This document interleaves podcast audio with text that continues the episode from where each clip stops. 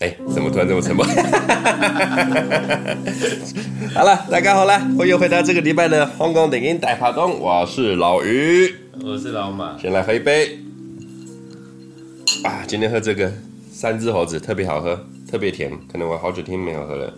三只猴子最近有那个促销哦，它有那个一点七五公升的，在那个好像是大润发跟家乐福才有卖，一般市面上没有卖。哦，这个三只猴子你知道，它最近跟那个啊。哦，他经典跟他跟经典赛，我们在录了这今天当下，今天应该是中华队对荷兰晚上七点，所以我录完音打算要帮中华队加油。昨天打赢意大利，我真的很爽。好，那你有买吗？我没有买，我是爱国，我爱国。OK，言归正传，这礼拜要和大家聊的主题呢，就是上礼拜有提提过的《纵横四海》。那《纵横四海》这一部电影哈，其实对我来讲，我上礼拜跟大家录。跛豪的时候，我有跟大家聊到跛豪，在我心中有我的香港电影 Top Ten 的其中的一个地位。不是吧？是上上礼拜啊，对，跛豪。上礼拜我们已经有大概对对对对对对对对，所以上礼拜不是跛豪。跛豪呢，对我来说是我的 Top Ten 里面，他在我 Top Ten 名单里面。那这一部《纵横四海》呢，我也把它归纳在我的 Top Ten 里面。嗯，那基本上这一部片哈。故事很简单啊，就是由周润发演的，香港话叫波仔沟啊。那台湾的翻译，我记得那时候看电影台都叫碗粿啊。啊，真的吗？对，都叫碗粿。然后还有张国荣演的阿金跟红豆钟楚红三个人呢，是一个以张国荣跟周润发为主的两个盗窃小集团啊。那他们三个人都是师出于曾江所饰演的，他们这个曾江把他们养回来，呃，抓也，呃。捡回来，把他们拉拔长大之后，教了他们很多偷东西的技巧，然后他们三个之后长大变成了一个超级通天大盗。然后这一部片对我来讲很特别的是，在那个年代的香港，哈，偷东西开始玩偷艺术品的话，他们是第一家。你说以电影来说啊，对对对对对对对，一般来讲，你看在以前作品，不要么不偷钱，要么偷珠宝什么的。以偷画这种东西相相较为抽象艺术的东西呢，算是第一个玩这种作品的。所以成龙在他们之后，嗯，成龙有偷什么东西吗？上帝盛装，那很后面的啦，那个很后面的，那应该是很后面。待会待会可以查一下，因为其实这部片哦是一九九一年啦，嗯，一九九一年。那基本上剧情呢，《纵横赛》这部大家应该都蛮。熟悉的，对了，半所以这是老片，也是很经典的片。这剧情的话，就暂不剧赘述哈。今天暂不赘述，大家有空的话，Netflix 上面有，那非常的简易，可以看到，大家都可以再去看。我想先各位跟各位先聊剧情之外的东西呢。一般来讲，我们都先投入演员的部分，但是今天比较不一样，我想先从导演说起。《纵横四海》这一部的导演呢是吴宇森导演。那吴宇森导演哈，其实基本上大家都知道，他是一个做大制作、大场面很有名的导演。但是呢，他其实哈，我觉得这一部片啊，吴宇森、周润发跟张国荣三个人呢，是一种那种铁三角的组合。为什么我会这么说呢？这部片其实在九一年上映的，但是你可以看到他们在拍这一部《纵横四海》的时候，不论你所有的。剧情啊，跟导演的镜头，还有演员的发挥，跟导演赐予他们的能力，全部都很成熟。为什么呢？因为在八六年的时候，吴宇森拍了《英雄本色》，那《英雄本色》那时候其实吴宇森最不好的时候，也是周润发被称为票房毒药。那时候他们因为这一部《英雄本色》而翻身，翻身了之后就种下了吴宇森跟周润发的。种子，然后渐渐拍的《英雄本色二》，拍的《喋血双雄》之后呢，九一年的《纵横四海》，甚至到九二年的《辣手神探》，跟梁朝伟一起配合之后，他们拍了很多部，就是很成熟的配合啦，可以这么说。那吴宇森导演在这一部片哦，一九九一年的时候，不妨其实那时候很多有类似的题材，这种侠盗型的，再加点枪战的这种动作片，嗯，但是我一直没有看出很成熟的作品。嗯，我拿一部跟他比较一下哈，譬如说。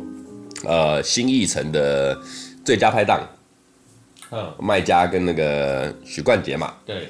但是这一组拍档也是作为那种稍微侠盗的感觉，但是让我感觉说啊，当然最佳拍档它有一点剧情的部分是比较天马行空，嗯，哦，相较于吴宇森的这种稍微写实，再带点浪漫的呈现比较不一样。但是我会觉得你在侠盗的这个部分呢，吴宇森这一部《纵横四海》让我看到很国际的香港出产的很国际的那种国际观。因为这部片其实你注意看，它大部分的取景都在法国。嗯，对啊，大部分取景都在法国。那其实你放眼望去，在那个年代，你要做这么。这种把所有的外景都拉到国外去，再加上你任何的所有的器材、人物、摄影装备跟工作人员去，这一个成本要消耗多少成本？对啊。然后它的票房三千多万，这种东西有时候其实我们讲做电影做艺术啦。有时候他们，你看他们整整个重成本，还要拉到国外去这么港呼的去拍的一部戏，票房三千多万。讲难听的，有些在一间屋子里面，然后就两三个人一组小组的人下去拍，也是拍两三千万的成本出来。对，所以我会觉得吴宇森他的，他从九零年代那时候出来的作品就很宏观。嗯，尤其《纵横四海》这部电影，我觉得《纵横四海》这部电影有点带到香港日后所有的，不是讲所有的电影，很多的电影。我觉得很多，譬如说你取材的方面跟剧情的方面，其实我觉得都有去借鉴到吴宇森的这一部作品，完全借鉴。譬如说，你看很多，你看很多后面的电影，有些譬如说偷东西的小 paper 啊，还是说一些镜头等等的，其实都是从这一部《纵横四海》开始开始在蔓延出来、蔓伸延伸出来的。哦，我我讲一下刚才我说那个，不是我刚刚说什么上帝身上，不是，是他叫上帝武装，但是他比较早成龙的片。但是他就没有，他主要的还是在那个成龙自己本身的动作里啊，他的特效，然后他比较没有那么贴近现实哦，因为我我不晓得啦，我我搞不好那个真的会有真的，其实世界上有那个一套上帝武装啊，就是因为。纵横四海，他们偷的是名画。Oh. 我们先不管名画，他们偷的那几部名画是不是到底有没有真的名画？对，但是事实上名画是很多的嘛，而且的确有很多的、那个、值钱的、很多知名的那个国际级的那个偷盗集团，他们都是以这些艺术品下手，嗯、所以它会比较符合现实。对啊，我觉得整部片，呃，以我角度来看，还蛮还算合理啊。虽然说还是有一些不合理的部分啊。对，就是这么专业的那个他们的装备，其实对我来这么专业的集团的集团，他们的装备其实对我来说没有到那么专业。啊，确实，确实，确实。OK，那先从人，呃，老规矩啊，先从人物开始说起。我想把发哥摆最后啊。哦，我们先从这部片的一点红钟楚红红姑开始聊聊。其实钟楚红在那个时代的电影，哈，他几乎就是红的电影，他都必须要出来了。嗯，对对对，红的不管，因为他其实人手跟很多电影公司配合。那那个年代的，呃，大概八零年代尾那个时候，就是他其实算是第一批啦，就是相较于譬如说张曼玉啊，嗯，等等的，他算是比较前面的。嗯，人家说霞娇方红嘛。呵，侠娇方是来的，霞是那个林青霞、林凤娇，然后方是谁？梅艳芳？不是，萧芳芳的样子。然后钟楚红他们是第一代。萧芳芳那很前面。对啊，第一代的、啊。那其实钟楚红其实他在这一部片里面，嗯，我觉得是本色演出啦，本色演出。嗯，就是发挥好他的很长才，嘿，发挥他的优势。对对对对对对对。我刚刚就讲哦，我在看到他，就是想到我们之前讲那个张曼玉，这两个人落差，我会想到，嗯，其实他比较平易近人，比较亲近的感觉，而且带他带了一点淡淡的性感，讲不出来的性感，对，就是就是张曼玉就没有，张曼玉没有，张曼玉没有，就是他是完全不同的那个，但是哇，他就是让人感觉到他现在出现在你身边，你也不会觉得很错愕。但如果说张曼玉那个。年那个年那个状态不一样，那个不一样，那个就那个有点距离。其实讲到钟楚红啊，像我们刚才我们在开录之前，Netflix 看完之后，他有看到那个老马看到一个《流氓大亨》，《流氓大亨》呢其实就是秋天的童话，那就是由钟楚红跟周润发一起演的一部超级经典的爱情电影《秋天的童话》，不管幕后幕呃。票房啊，跟它的剧情啊，跟它的制作都是很经典的，你有空可以研究一下。那我们先拉回来这一部《纵横四海》里面，钟楚红其实在里面哈，我觉得我们先很单刀直入的来探讨一个问题。嗯，他在整部戏的前中后，当然后面他是最他是跟张国荣修成正果啦。对，但是你觉得前中后他的感情到底，呃，这么快就讲到感情了？就是以针对钟楚红的部分来讲，哦、我们不全部讲，我们一个角色一个角色来解剖他的感情，哦、所以我才把发哥放最后，因为发哥最好玩。嗯、我觉得他比较像，以整体来讲啊，他的感情观比较像传统女性跟现代女性的纠葛，他我。他同时拥有两边的优点，哦，缺点我倒我我觉得不用去探讨的，就是我觉得我看到他两同时拥有两边的优点，就是他呃很明确的展现自己的情感，这其实大家都看得出来，嗯，很在前半段他爱的明明就是发哥，发哥，对吧？这其实很明显嘛，不是他们三个人也都知道，嗯，那发哥包含一开始张国荣其实也是要。成全啊，不应该是说他们双方都要成全双方，对他们互相，然后他们也都知道自己的定位在哪，所以发哥的态度是那样，然后钟楚红他他的他的态度其实就很明确。那为什么说他有传统跟新现代女性的优点？嗯，因为他到后面发哥回来了，不管他是坐轮椅还是到后面都是完全好的，他认知到他其实已经跟。张国荣已经很，他们已经已经修成正果，对他们已经，所以他不会再去，他的心里面有纠结，但是他很坦然的面对，他就是选择，呃，他就是决定他现在的选择，他要持续下去，嗯，嗯，他没有太多，他不会说啊好，然后就可能这也不是这个电影的主轴，如果说这个电影换个片名，搞不好他会做不一样的，就是、就是感情戏变成那个对，对，对，就是他们的重点在哪里？但但你你这个理论我非常之认同，因为其实老实说在。呃，周润发还没有在戏里面还没有出意外的时候，他是有一点摇摆不定的。你说钟楚红吗？啊，他其实没有摇摆不定，啊，就就是比较比较像，他就是偏的周润发那边。对，但就是在周润发。出意外，然后失踪之后那一段时间呢，才才就是张国荣顺手的，也不是讲不能讲。他们已经慢慢花时间去淡忘掉消化这件事情，痛，然后慢慢的两个人才在一起。他是有时间的，嗯，而并不是说好无缝接轨。今天这个人已经没了，所以我开始就跟你在一起。没有，他们没有，嗯嗯。所以他们那个那边有一个片段，就是很就是一些带过过场戏啦，过场戏。就可以看到啊，一开始是张国荣一个人在运动啊，然后慢慢的，然后钟楚红才会陪在他身边，然后慢慢的，他们两个感情才越来越好。那个是那个是循序渐进的，循序渐进，循序渐进，就表示其实他也是花了时间去把八哥放下，嗯，对，然后才慢慢的接受那个，我为什么一直记不得他名字？张国荣，张国荣，对。才慢慢的跟张国荣在一起，然后付出他的付出他的真心。哦，这一趴是我完全没有注意到的。嗯，就是就是以感情面来讲，哦、以感情面来讲，这一趴是完全没有注意到的。就是你再看一次的话，你可以看的那个那个过场戏其实很明显。嗯其实、啊、其实《纵横四海》这部戏本来他就拍的很好了，然后就是我觉得你要细细的品尝一次，再第二次你才会再发现到其中的很多的那种。嗯，我不太会讲，就像你刚刚讲的一种小细节、小细节、小细节。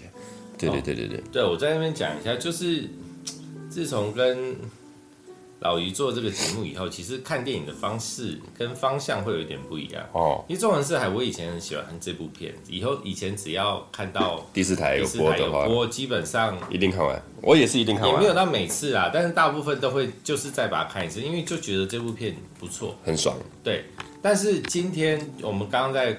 呃，开录前我们有再看一次嘛？其实那感觉不能说感受不一样，感受是一样的，但是角度不一样。角度不一样了以后，你会看到很多以前没有看到的东西。就是哦，你会发现，嗯嗯，这里套路很深哦。然后就、呃、哇，他们这个中间那几个人之间的套路真的是、哦、对。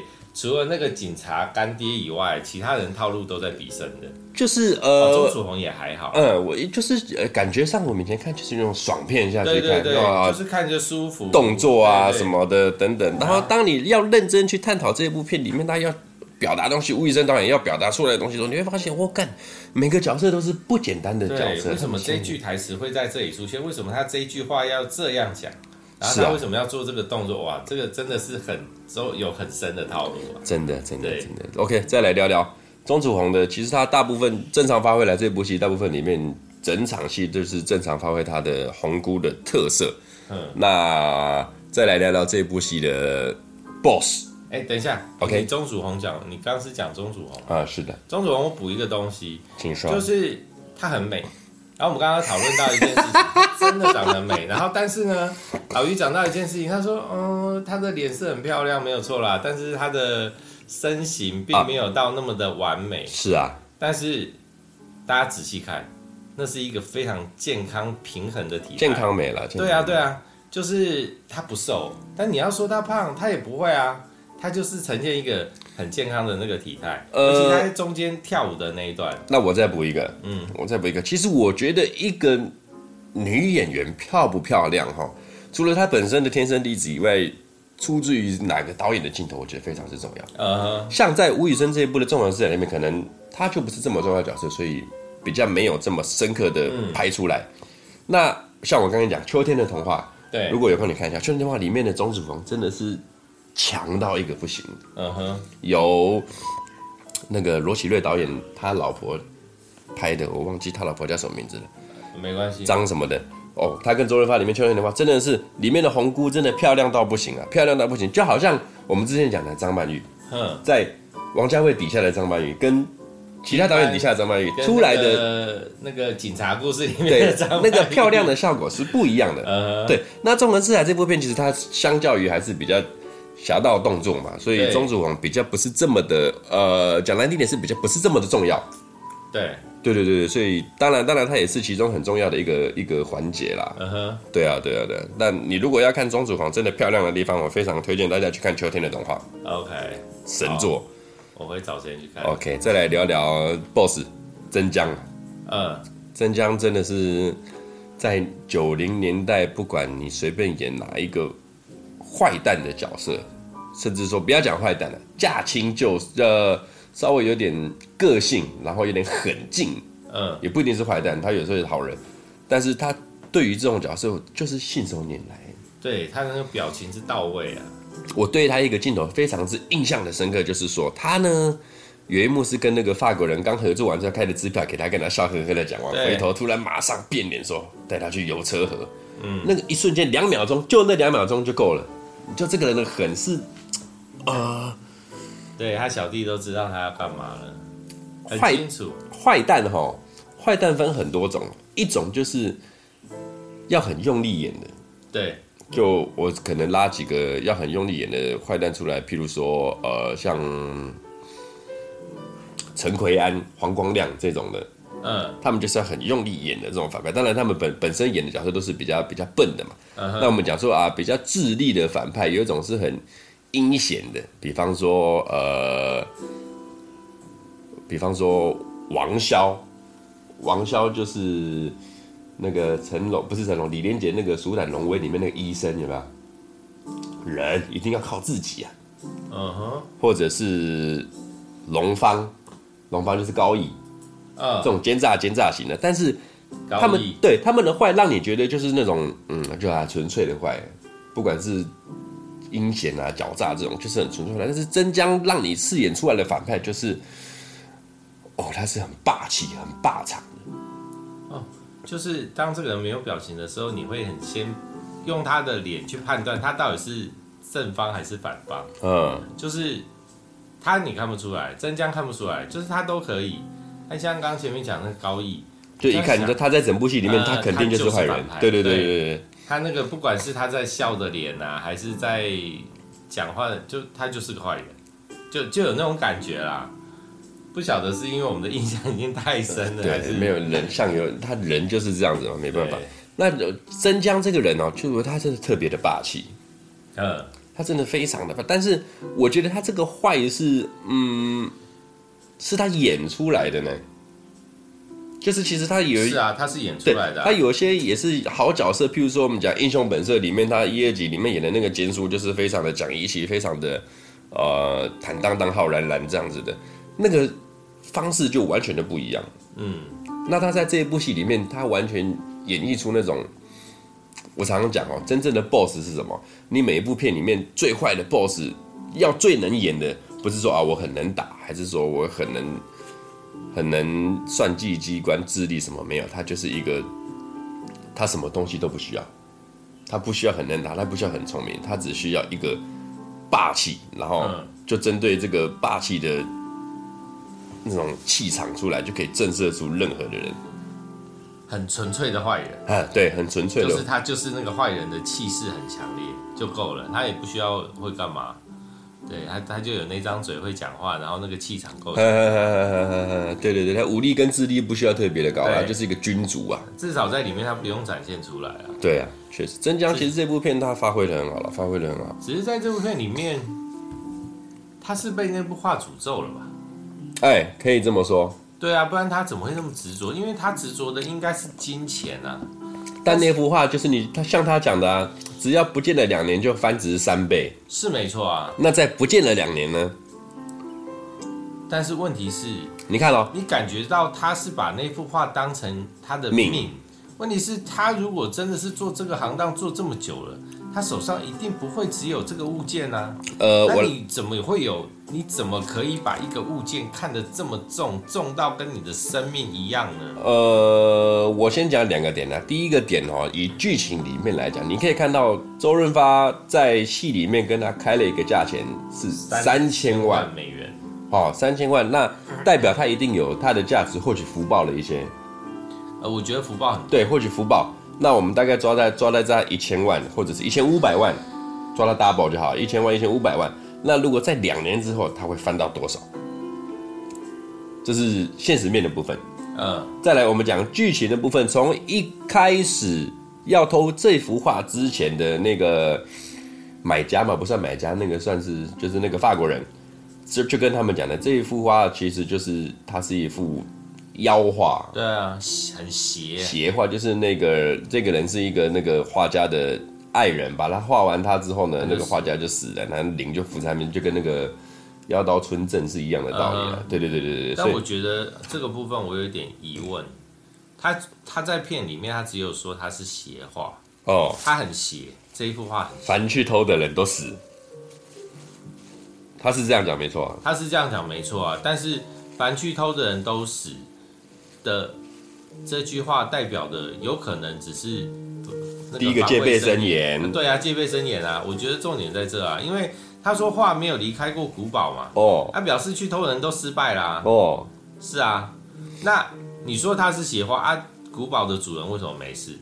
周围的人怎么没事？是啊，对啊。所以我我这个东西保持存疑，就是他他他到底邪在哪？就比如说，我们以前看到其他故事说，哇，这幅画很邪，只要拥有它的主人，它的下场都不好过。Uh, 啊，我觉得这个合理啊。Uh, uh, 就你有个疑，但是说他偷过人都死了啊，画没有离开过，uh, 没有，那可能就是啊，所以大家都失败啦。那到底有什么？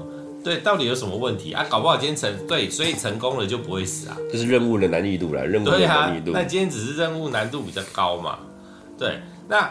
就像我刚刚前面讲的啊，那曾江为什么会这么执迷于这一幅画？我觉得那个三千万是不只是福报，到非常非常多。嗯，就是他那个应该已经是用可能用二十倍的金额下去再开，因为他就是乱开的。啊，对啊，你看啊，他前面有一个呃，那个虽然说，对不起，那幅画还没偷之前，就是第一次出手的时候是两百万。对啊，是两百万。对啊，对，那是不是就十倍？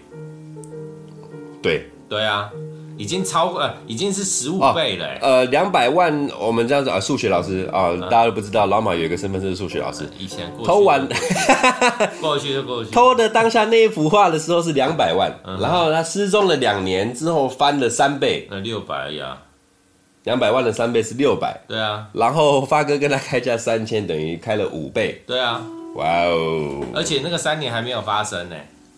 就是已经只是发生了两年，发了三倍嘛。对啊，那所以这件事情，所以他那个金额是硬开的。我就是勒索你，勒索你。对啊，我就是勒索你，我就是知道你不会，所以他们就是要准备好等他来啊，不然为什么要叫钟楚红在码头等他们？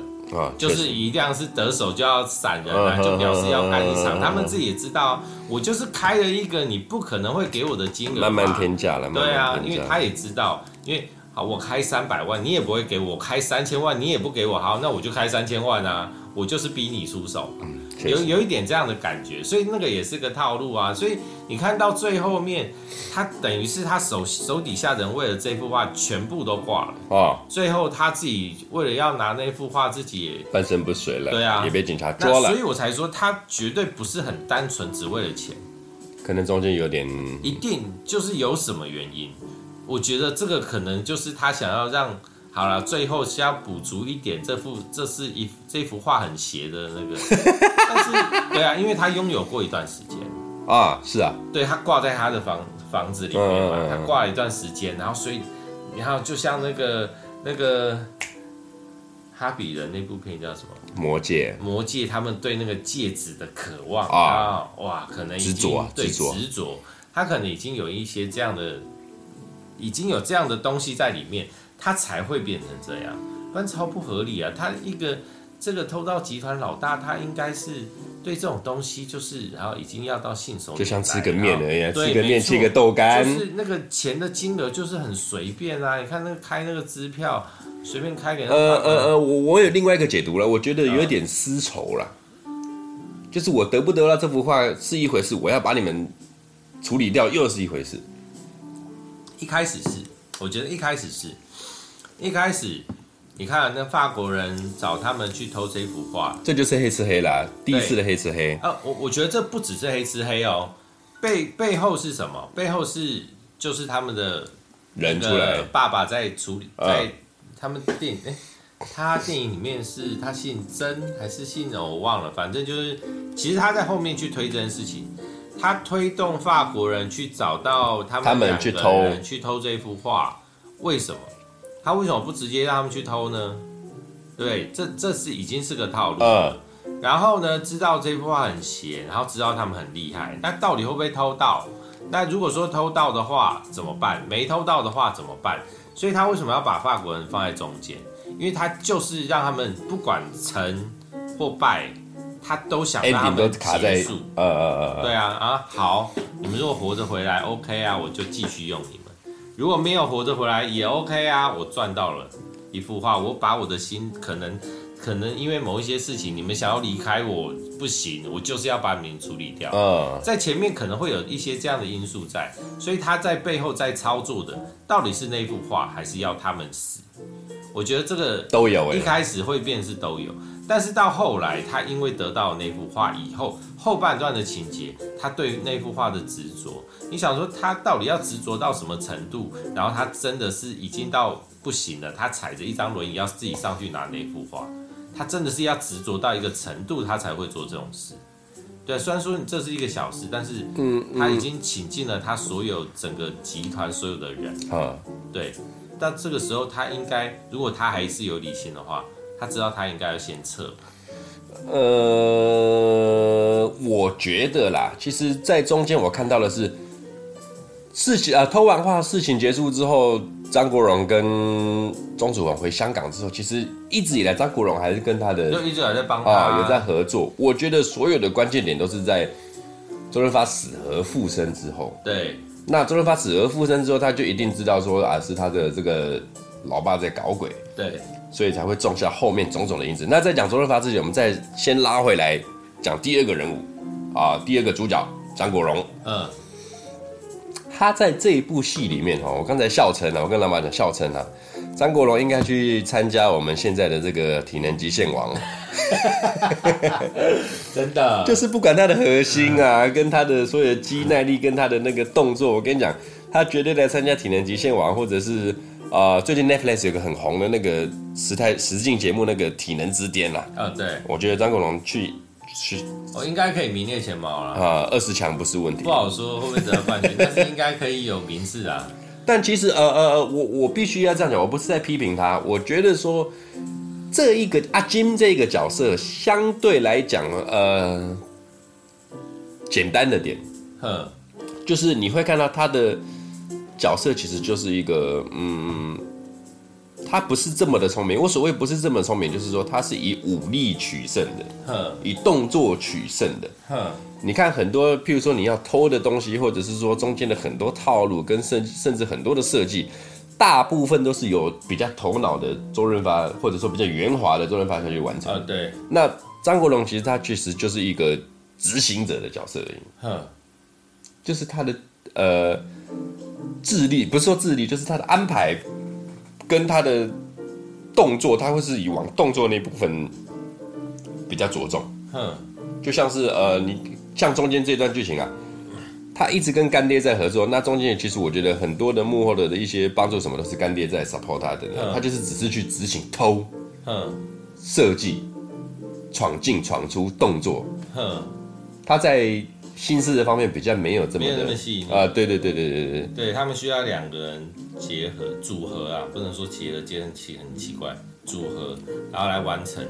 但是我觉得这个部分刚好可以看到以前的电影跟现在电影的那个落差。就是我们其实看这部片，我们会觉得好看，但是对我来说，我又看到一些很不合理点。譬如说，张国荣在要闯进古堡的时候，他不是在攀岩吗？嗯。我为什么说他不合理？我们先不要讲他的背力。他搞不好是穿皮鞋上去吧？他的鞋子是滑啊，你攀岩穿了一个你完全没有那个抓地力的鞋子，然后那么滑来滑去，是合理吗？就是纯背力啊，就是纯一一刻意。对啊，那你在搞自己嘛？你为什么不能换一双鞋？你的抓地力好一点，你会轻松很多，你可以速度快很多。所以我我觉得这个是我为什么跟说是跟现在电影落差？你看。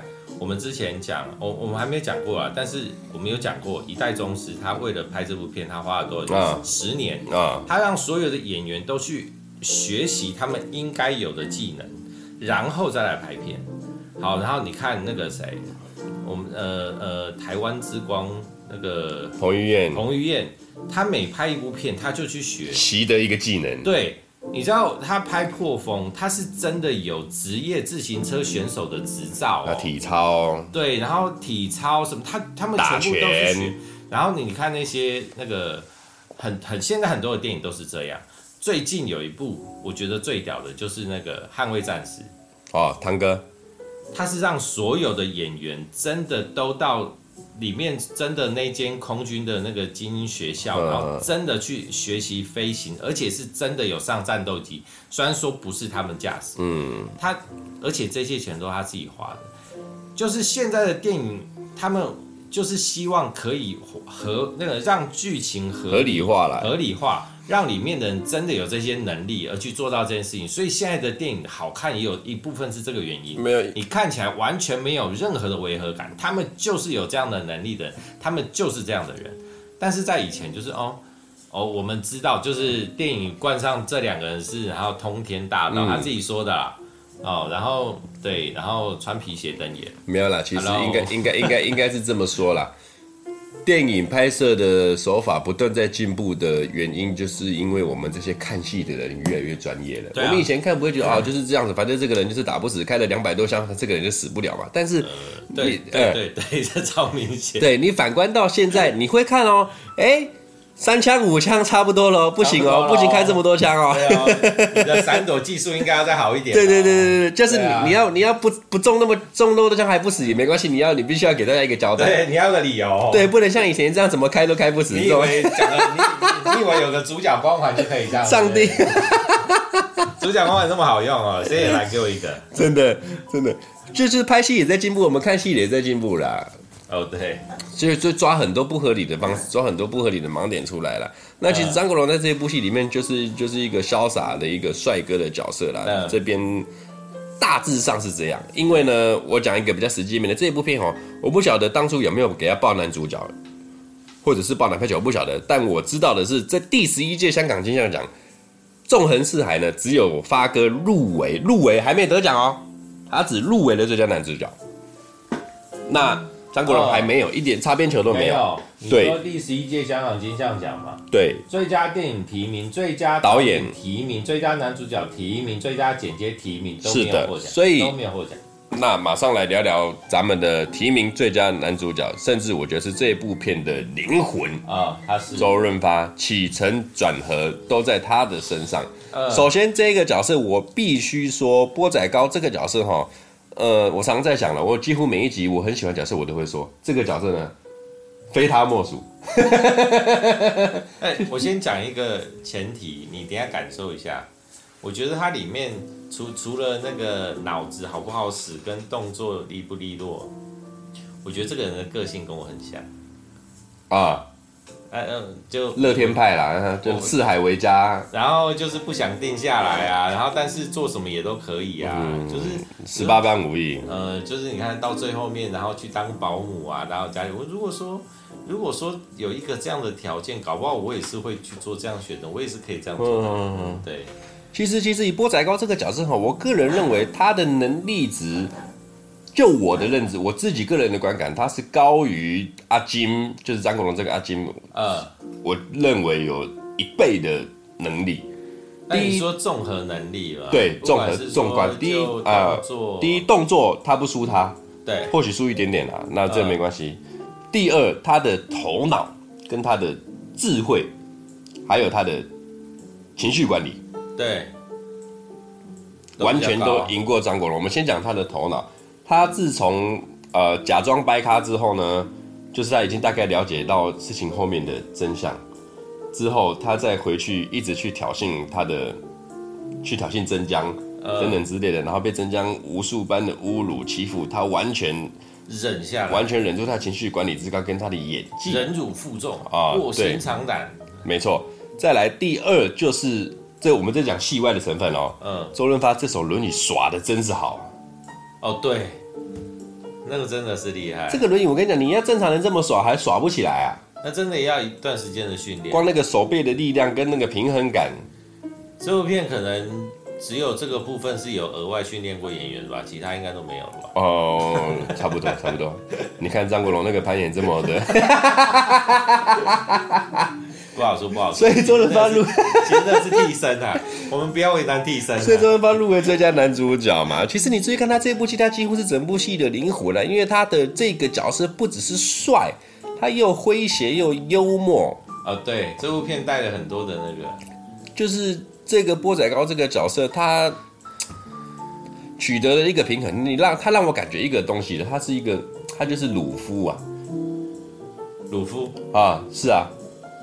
他手会伸长，嗯，我的意思说，他的他的概念很像鲁夫，他就是一个很乱来，但是实力又很好，然后他的，但是鲁夫没有脑袋啊，啊，对，我这样讲就对，鲁夫就是个莽夫，啊，就是很聪明的，就是个非常冲动的人啊，对对对对，很我觉得很聪明的人啊，反正周润发这个角色哈，我很难去形容他，他就是集乱来跟不乱来。既乱来又城府又很深，但是在城府很深里面，他又是，就是表象上他是个放荡不羁、随随呃就是随性的人，啊、但是其实他什么事情他都想过、考虑过，就是有就是有想法、城府深、有套路，他身上什么都有，就是戏如人生，人生如戏，重重重。然后我们刚刚前面讲说，你刚刚讲说他比张国荣强，有一点就可以看出来。他们去偷那幅画的时候，哦，张国荣在那个，我们就看他攀岩，怎么搞半天，然后进古堡，进古堡进去了以后，周润发已经在那边等他了，你爬个半天，对，而且他也是晚出发的，周润发也是晚出发的哦。看了一下设计图，对啊，两张图看一看，标个重点哦，我就比你先到啊。对对对对对对，你看你看，这就是重点，这就是重点，这能力的差距在哪里？这就是重点了。嗯。那当然，他们鱼帮水，水帮鱼啦。对，他们鱼帮水，水帮鱼。反正周润发在这一部戏哈，真的是我觉得在众很可能很多人对他的角色比较琢磨在，譬如说《英雄本色》的小马哥，或者是说赌神这种。当然，这是他们无话可说。但我个人觉得，《纵横四海》里面这个挖贵的这个角色，波仔高这个角色，我觉得反而是他演的很好的一个角色。嗯，就像你讲的，类似你的这种个性。四海为家，然后我，呃，很简单这样子，就是外面看看似荡荡不羁，其实那个老谋深算嘛。嗯，对，老马就是这么这么这么样的这么样的一个人，还一点点一点点。对了，发哥就是就是这么一个角色，你可以去细品尝他对于波仔糕的这个角色的。深度跟揣摩，我觉得非常之棒。那这部片的特效，我也觉得，在一九九一年你能拍出这种特效？我们常常笑说，香港所有的特效都是用命玩出来，都是用土法炼钢玩出来的。对，在那个年代，八九零年代，常常那时候我常讲啊，呃，我之前看过钱嘉乐拍过的一部纪录片，在前两年出来的，那个纪录片叫《龙虎武师》，呃，就是在讲他们以前那一票人特效，洪金宝、成龙他们那一票武行怎么干香港的特效、飞车特技、跳楼、跳跳窗什么的。这就是好莱坞的人那个年代，钢索那些啊，这就是好莱坞那一帮人在那个年代是不敢做的。那好莱坞那帮人也有来请教，说：“哎，你们这个镜头怎么完成的？”他们看了以后，他们也不敢做啊。他们问，他们以为个中有一点什么奥妙吗？还是什么没敢？没有，我们 对，我们就是土法土法炼钢。然后好莱坞说：“哦，对不起，我们来演。”对，没有办法，那个东西他们不能做。那以《纵横四海》这一部片来讲，首先你必须要去注意到。主角周润发跟张国荣并不是真正的动作演员，对，OK，当然替身很厉害，没错。然后呢，你去看里面很多的飞车特技跟等等很多的一些小武打特技，我觉得在九一年的时候是相对于成熟的，嗯，而且是没有缺点可以挑了。像我，我硬要比较，譬如说我们讲的最佳拍档还是很多，其实你在里面可以抓到很多缺点，可以把它拉出来，嗯、就是很多稍嫌不。违反牛顿力学，稍显违反科学，稍显违反地心引力等等的。那在这部《纵横四海》里面，相较之下的动作跟它呈现出来的特效，都蛮科学的。没有，我觉得他们有一点吃亏的部分是，那个年代成龙已经很红了。啊，大家看成龙的电影看习惯。所以里面的人几乎每一个都是武行出身，他们的动作一定会比较流畅啊，一定会赢啊。所以其他的片，譬如说这部片，你不会觉得他，呃呃，你我觉得真的不用去着重那个部分，你不用去讨论他这个部分，嗯、就是他就是剧情好，戏剧张力够够就够啦。你去讨论他们那个什么好啊，主角怎么样都不会死，然后背后打坏人，然后中不了枪，然后敌人转的正面，他们就马上挂了。什么朱阳红，我觉得那个都没有差，那个都是戏剧张力的问题啊。对啊，我就真的去讨论那些就没有意义了。就是他们虽然说这部片有带一点那种性质，就是呃动作性质，但是你真的不需要去真的深究这个部分，不然的话真的有太多东西不合理了。我只想讲一个，嗯，中间有一段那个就是第一趴，周润发跟张国荣他们。第一次偷完那幅画出来之后，你说在卡车的那个？啊？没没没没，偷了那幅那幅画，古堡偷出来之后，然后张国荣不是中了枪吗？中了枪之后的那一段坏人杀出来那一段飞车特技，啊，就是张国荣骑摩托车，然后周润发开车的那一段追逐场面，我觉得那一段放到现在来看，我都觉得屌打亡命关头。嗯就是以真实性来讲，但《亡命关头》不太真实的。我是觉得他的那段飞车是很科学的，然后场面合理了，哎，场面又浩大，就是你看也也不是说场面浩大，就是场面看起来是很刺激的。对，然后整个追撞的过程跟他们所有的设计是相当的，我觉得，我觉得，我觉得是在好小跟不好小之间取得的一个平衡。啊这段飞车是我觉得我个人里面我最喜欢的这一段，我最喜欢的。九八年，但是我我不知道，我忘记我第一次看这部片的感觉啊。但是有那个感觉是，你会觉得里面的车都偏老。九一年差不多啊，九一年那些车还是偏老啊。但你要想那些是法国车，他们在法国飞车的。哦，嗯，我刚刚在看那一段的时候。我就跟老于讲，哇，你看那些车这样撞成这样，一定会有人很心疼。但你想到那个玩命关头，他们随便一台车都是跑车，一样是撞的稀巴烂。哇，那个、但那也不晓得是不是真的跑车啦，搞不好是特效。是空壳，他们那是真的是租的。但是我记得我有看过那个报道，就是玩命关头他们那些车，就是有人在讲，你怎么可能拿那个出来撞啊？可能拿那种真的跑车出来撞，所以他们是做外壳一样。我记得是这样啊，如果有有观众知道的话，呃，不用留言，因为我们看不到。啊、我看得到，我看得到，我看得到，好吗？OK OK，对，我记得我我看过报道是这样啊，就是那些车不是真的车，他们是一样是，我记得应该是一样是原厂出的，但它是非常非常非常的简配，就是他们只有做到让车能动啊，就这样，外面这样子，对对对对，然后主要就是外壳看起来，所以它它是真的，但是它并不是市面上这样子，你不可能花了一台然后哇那个上千万的跑车，然后一个画一个镜头我就撞掉三台，那我如果 NG 怎么办？是啊，对啊，啊。然后它后面，嗯，我记得有的是真车，有的是直接做特效，一定得特效，它后面太好笑了。对啊，还有什么坦克啊什么的，然后在那个，所以你如果啊比较写实派，其实其实我个人看电影最近啊，最近这一一年来，我比较喜欢特写实的，就是交代的过去的电影，我我个人比较喜欢。哎。做这节目以后，我真的有点后悔啊！为什么这样看电影会越来越累？没有啦，其实但是有时候你还是以有没有没有，我们以看不科学的片，就完全就不需要理理会科学的那个角度。但我发现有个好处，现在我电影可以看两次三次，因为你会去找到它不同的东西。呃，对，以前可能哦这部片看过了，可能昨天我才看过，很爽。哎，我现在可能这部片我昨天看过，我今天我还可以再看一次，我没有问题。就是啊，对，这是算坏处吧，因为又明明那个白浪费老多时间，嗯、可以看个新电影，为什么要看旧电影？没有，最近很多新电影可以看，像我那天跟你讲那个《正义回廊》，真的是可以看。嗯，那像这部片呢，九一年的电影呢，其实里面有不妨很多在九零年代出现的那种香港电影常常会出现的东西，譬如说，呃，我随便举几个例，就是在香港电影才会看到的这些，第一个。张国荣中枪之后，周润发去怎么救他的？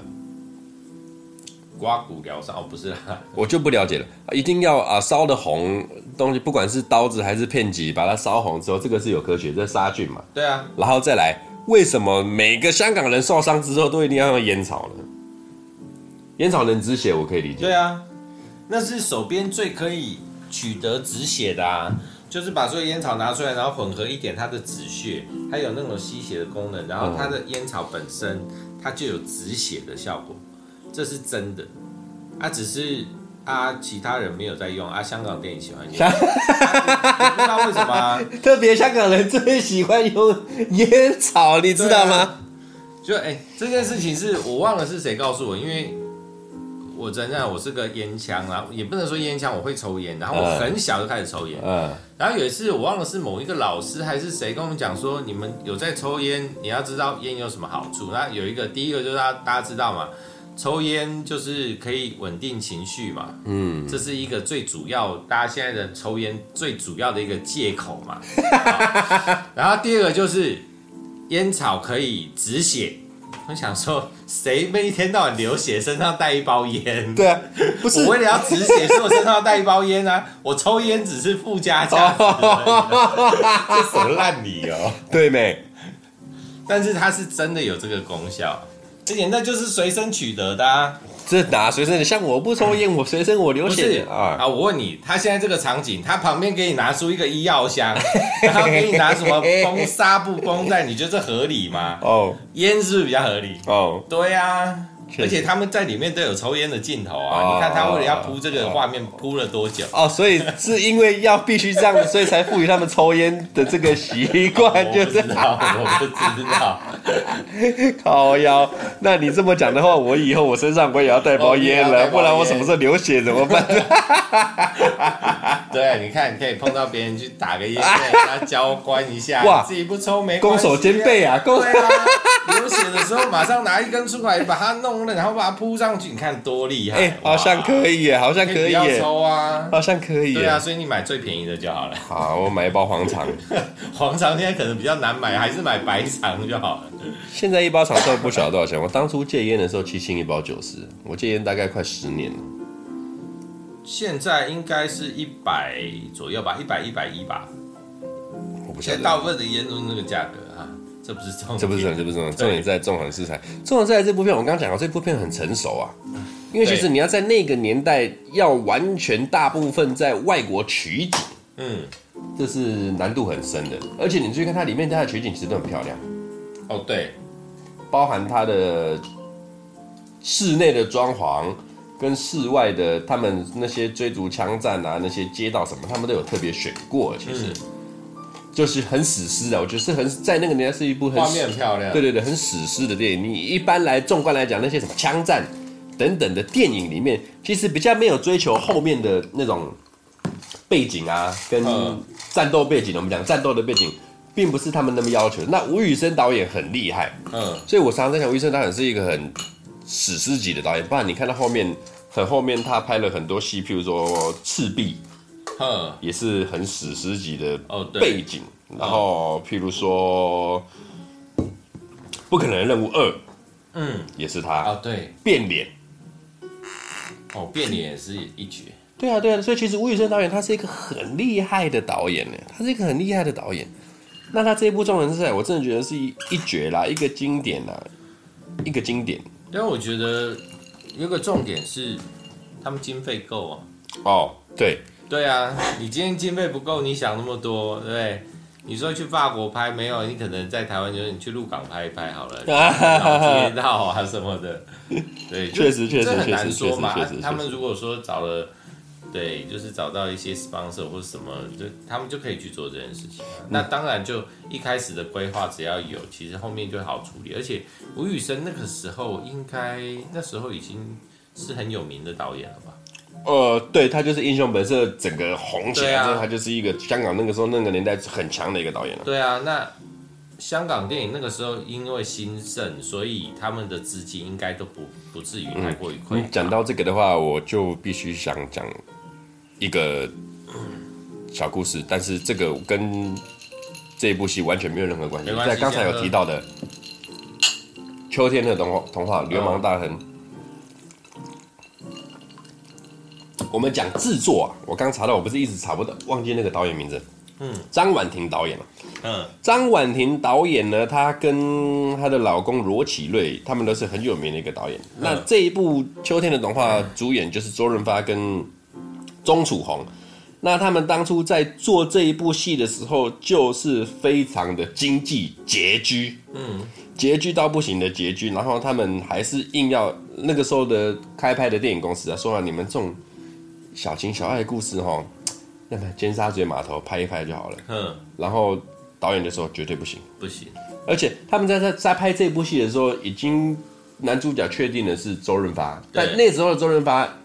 因为他们经济拮据嘛，所以找周润发。周润发是还没红，还没红，那时候还没红。啊、然后《英雄本色》开拍之后，哇靠，发哥涨了十倍的价钱。哦、但是发哥在涨了十倍之后，他已经确定说，我还没演《英雄本色》之前，我就答应了你，我就答应你，然后金额也讲好了，所以我还是拍。对，然后他们顺利的，他们就跑去纽约，嗯，开了这个镜，开了这个镜之后，他们在最有限的经费，然后最有限的人工作团队跟最有限的人物。其实整部秋天的话，重点只真正的主要角色就是只有钟楚红跟周润发，周润发，然后剩下他们就是在反正就是很牵强，然后很很很很疲劳的拍摄状况之下，很拮据的状况之下拍出了这一部片，然后相当的强，然后这一部片很拮据哦，票房砍了两千五百多万，嗯，那吴宇森这个大作啊，吴宇森花了这么这个大作三千多万，中间差一千万而已。但是那个制作差不到一千万，对，嗯，差不到一千万，然后制作费差了可能二十倍，或许，或许，或许。那当然，但你动作戏跟爱情戏是差，当然不一样啊。对啦，对，他们随便一个爆破场面，就讲到一个刚刚讲那个最不合理的那个金库爆破啊，对啊，他那个炸弹全部贴在门上，为什么墙壁旁边墙壁炸了一个洞？对，真的，他到底在干嘛？确实，他对，这这个这个是就是喜剧成分的内容。但喜剧成分，我觉得哦，讲到这个喜剧成分，上前几集忘记我们聊哪一集，我才在讲这个周润发真的是厉害到不行，他就是有办法在一部戏里面，他完全呈现喜剧成分，然后认真成分，然后帅气成分，什么成分，他可以把它纠结在于一身。嗯，古天之下没几个做得到，除了他就是梁朝伟。有了还是有了，只是我们现在没有想到，而且没有他那么强。哦，确实。对啊。但是一定会有人，我记得我们前面也有讲到，有其他人有这样的。有啦有啦，但是我觉得发哥是特别的，嗯，姜是老的辣啦，姜是老的辣，他真的太强了。对，这回辣。魔芋爽，他就拿了一个魔芋爽给我，姜是老的辣，魔芋爽也是很辣的，魔芋爽也是很辣。OK 啦，反正这一步哈，《纵横四海》，我觉得啊，我刚在查资料的时候，我要跟你讲一个好玩的。你看到什么？第一部《纵横四海》就是我们现在看到的这一部嘛，是吧？然后呢，呃，还有后续。我现在跟你讲，在冯德伦他有买了这一个剧本，嗯，所以以这个为蓝图，在二零一七年拍了一部《侠盗联盟》。哦，《侠盗联盟》舒淇跟杨佑宁那一部，就是以这个，呃，对对对对对。然后呢，现在最新的消息不知真假。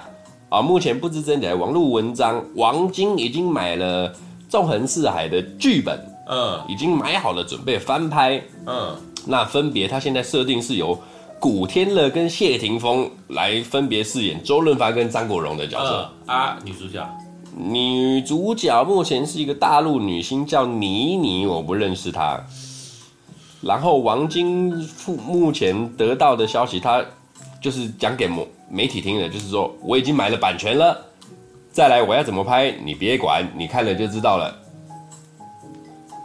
嗯，那呃，以现代的技术再来拍《纵横四海》的剧情，会不会比较好？我只能说，通常这样的模式、这样的状态，它只要不是灾难，你就偷笑了。哎、欸，你怎么跟我想的一样啊？就当然，现在的现在的技术确实是比较好，你的特效场面那些你全部都可以做的非常的到位，没有错啊。你的什么，你去那个去古堡偷盗，他的防盗技术，然后。都会好一点，更好啊！你甚至要把特效做的跟那个什么不可能任务一样，都亡命关头那种的。问题是你这个剧本的精华，你还有真的有办法去掌握到吗？哎，还有这三个演员，我光听这三个演演演员，我就已经 先给他们打五十八分了。呃，谢霆锋其实有点东西哦。不是，我我觉得组合是这样哦。你看谢霆锋跟古天乐，你觉得他们？一定是谢霆谢霆锋是站在张国荣的角色嘛，然后古天乐站在发哥发哥的角色嘛，但是古天乐很厉害，我知道，但是他做得到发哥那样的程度吗？这啊，我觉得我常常在讲，你要复刻一个经典哦，基本上都是一个灾难。他如果可以好好发挥他自己，我觉得他应该可以拍的很好。但是他今天是要复刻一个角色，发哥，而且他要复刻的是发哥。嗯所以我才说，我直接给他五十八分呐、啊，因为这主要不是在演员，而且好，女主角找了一个我根本不知道是谁的谁，对对，因为钟楚红是个一个一个世代的经典哎，你找一个人要复刻他，有难度啦，有难度啦，有难度啦，对啊，就是你一定会有难度，然后你再把所有的条件再组合在一起，你知道，通常组合只会往下掉，不会往上走。是啊，除非你的组合真的组到超强，你了不起就是持平。而且他既然是副科，我们这一代的我们很清楚《中文四海》在干嘛的人，我们要用什么样的角度去第一次看这部电影？这部电影，嗯，你没有办法、啊，嗯，那所以我我直接不报不，对啊，你你不要说古天乐超强，他也是演过烂片啊，嗯，什么？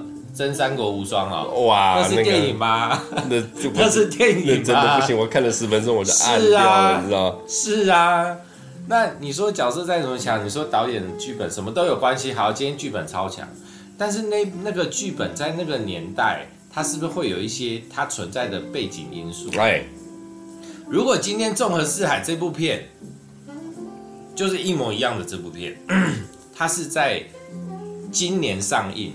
我相信它票房不会好，啊，我相信啊，因为时代背景不同嘛。我们现在喜欢这部片，是因为它是经典，它是那个年代该存在的厉害的东西。哦哦哦。但是你真的把那一套东西拿到现代来，它真的很厉害吗？也就是说，我现在把这部片拿给一个小朋友看，他真的会觉得这部片是很厉害的吗？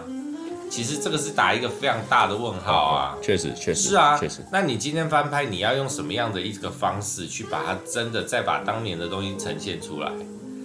对，就像说，你看拍了很多那个呃金庸小说哦，题材的东西，然后王晶就是你不创新的东西，然后你再去翻以前的东西，我们要怎么想？我光看男主角的长相，我就已经有点看不太下去了。我讲真的啊，好了，我还是勉强把它看完，但是这就是王晶的魔力，你不是不是不是，因为我们是在平台上看的。啊，所以了不起，它对我来说就是一部打发时间了，打发时间。它就是一部电视剧等级的东西，它根本不能说是电影。对我来说是这样啊，可能我们我我就哇，讲到这个，我待会再我待会再跟你聊。我有一个，我前两天有一个好深的体悟。对，反正对啊，所以我、嗯、我。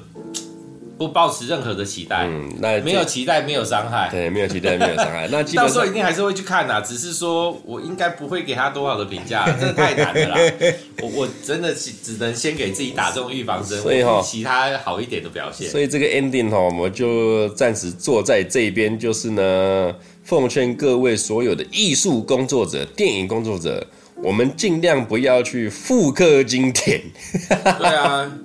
你看，我们之前讲那个什么叶问啊，同样一个题材，几个导演在拍，拍了多少不同的系列，他们都是在拍不一样的东西，所以每一部我们不能说都是经典，但是每一部都是好片啊。你如果今天你就是去复刻，去去去复制，然后用自己的方式拍，那你到底要干嘛？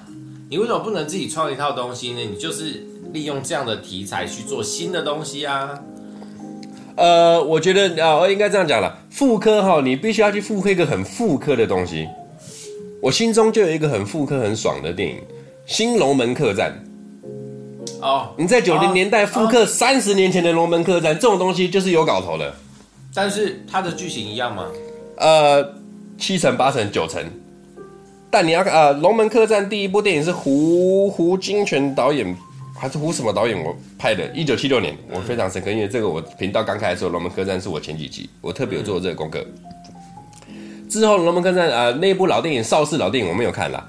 之后呢，徐克拍了这个《新龙门客栈》，梁家辉、林青霞拍的，我跟你讲，拍的特好，张曼玉超强，但是也是我心中 top ten。之后十年之后，徐克又拍了一个妇科《新龙门飞甲》。找了周迅、李连杰，我就觉得，靠，哇操！你这个跟《龙门客栈》真的一只屌毛都比不上，就不一样。对，对嘛？那你说他的阵容不坚强嘛？他们的演技不好嘛？他们的特效不好嘛？但是你到底要拿什么比？对，对嘛？但你说好，我会觉得有的东西是这样，是跨时代，因为讲到邵氏那个是再往前拉。那个时候的他们的技术跟现在的技术是有极大的落差，还有演员的成熟度。对啊，对啊，对啊。但是我们讲，如果说以《纵横四海》跟现在如果再翻拍《纵横四海》，差不了哪里，科学上、技术上是差不了哪里去。上是真的没有到落差那么大，在落差没有这么大的东的状况之下，你去翻拍它，到底什么意义？嗯，没有嘛。如果说今天这部片是他们的技术计划技术没有那么成熟，但他们的。剧本很好，哎，然后是在邵氏那个时期拍的。你今天来翻拍，我觉得可以，我期待。但是啊，东西都差不多。啊，你你今天跟我说你要翻拍，就是你一定会有差，但是对我们来说差不多啊。嗯，我们都很清楚，你知道你差在哪里。所以你要去翻拍经典，尽量找戒严时期之前的落差。你看那个落差，我我用一个最明显的东西来讲。你有没有看过钢铁人救钢铁人啊？我知道嘛，一个垃圾桶套在，对对对对，一个垃圾桶套在身上啊。然后他要变钢铁人之前，他要躺在一张床上，然后那个盖下来，然后打开他就钢铁人。靠，那个叫科技。然后你看现在钢铁人那个字落差，它本身它的本质上就有非常非常大的落差。他去翻拍才有意义呀、啊，他是赋予他新生命。但是你今天你根本没有办法赋予他新生命的状况之下，你要去翻拍他，那我我我搞不清楚他们到底要干嘛。而且那部《纵横四海》对我们来对我来说它是经典。我我以前不是那么关注香港电影的人，我承认我是什么电影我都看的人。然后《纵横四海》是我我可以讲得出电影的电影。对，所以它对我来说，其实就是它是一个很特别的电影。对我来说啦，它也没有一定很很拘束的题材或什么，然后它就是你可以轻松的看，你可以很认真的看，对，然后它跟国外的电影的性质又比较调性又比较高，什么我们就对，所以就它对我来说就是经典，它毋庸置疑的就是经典。但今天王晶，我我而且我听到王晶要翻拍，王晶加翻拍就等于翻车吧？没关系，对我来说没关系。我结论，我我我我找到了一个重点了。小龙龙小弟在这边做一个 ending 啊。嗯。小弟在这边奉劝王晶导演，虽然我只是个做刚哎上回这一部《纵横四海》呢，你反正剧情已经买下来了，你二十年后再拍吧。哎、欸，这是个好主意啊！或者是有什么科技重大进展的时候，比如说哪一天车开始在空中跑的时候啊，有没有科技有一个重大的突破？我们可以有一个另类的那个，或者是你可以拉到太空去拍这部片。对，我觉得会比较有搞头。这礼拜就先到这边，各位再会。哎，哎。笑死哎、欸，靠腰了，开心，笑死。啊！哎，解盲了啦！你要稍微跳过那个科技啊，所以等一下，所以下礼拜讲什么？下礼拜待会讲。哦，好。